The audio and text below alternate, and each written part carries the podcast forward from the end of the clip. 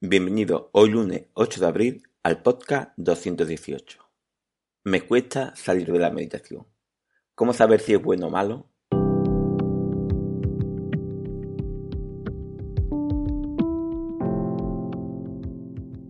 Bienvenidos de nuevo a Meditación Online y Mindfulness, producido por pcardenas.com, el podcast donde hablaremos de técnica, práctica, noticias, dudas y todo lo relacionado con la atención consciente plena y cómo aplicarla.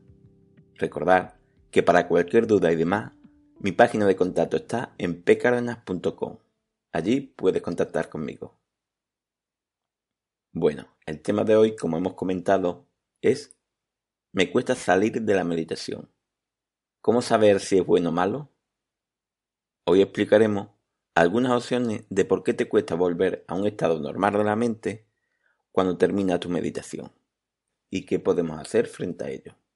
Llamo salir de la meditación justo ese instante que se da por concluida la meditación y ya uno puede abrir los ojos y hacer charlas con los otros, mantenerse sentado, escuchar, levantarse, etc. Hay al menos un par de circunstancias que me gustaría comentar.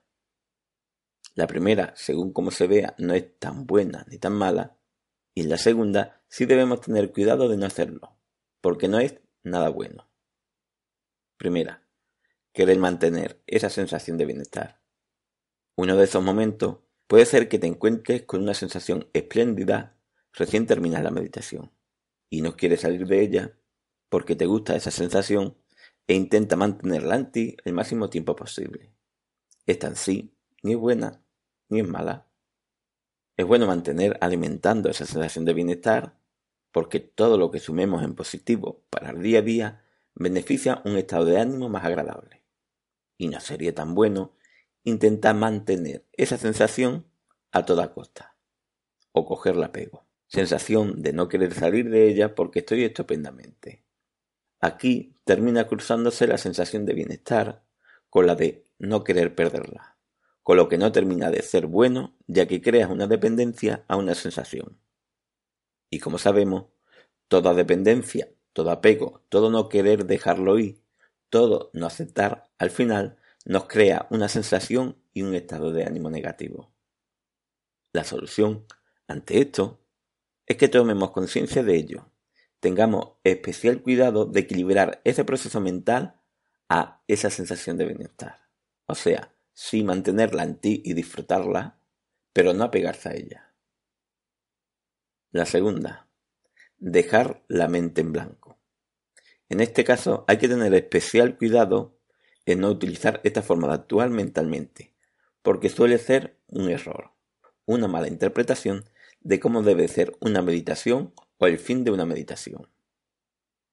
Si queréis que especifique más qué es una mente en blanco, porque se entiende mal este concepto y cuál sería exactamente el significado a lo que llamaría mente en blanco, para que observes en ti si te ocurre o para que no ocurra, comentármelo en pcardenas.com barra contactar y hago un podcast sobre ello. Bueno, como decía, en este caso, salir de la meditación y volver a lo que se está haciendo si estás en grupo o a lo que estabas haciendo si estás solo. Y todo esto ocurre porque si has trabajado tener una mente en blanco, lo que has estado haciendo es forzar la mente a que no entrara nada con lo que si estás en grupo, incluso si preguntan algo, notará que te costará razonar de manera normal. Y esto sucede porque en toda la meditación has repetido el proceso mental de anular cualquier estímulo, interior o exterior, para mantener esa mente en blanco. Ya se trate de pensamiento, charla interna, imágenes, etc. Le has puesto un muro para que nada entrara y solo te concentrabas en nada que tampoco es posible concentrarse en nada, pero para que nos entendamos. Con lo que ahora, cuando proceses algo, a la mente le costará un poco más racionar, porque aún continúa la rutina, de forma un poco menos fuerte, de que bloquea todo lo que escucha durante un tiempo, ya que es como una bicicleta, sigue rodando un tiempo aunque pare de pedalear, hasta que se para sola.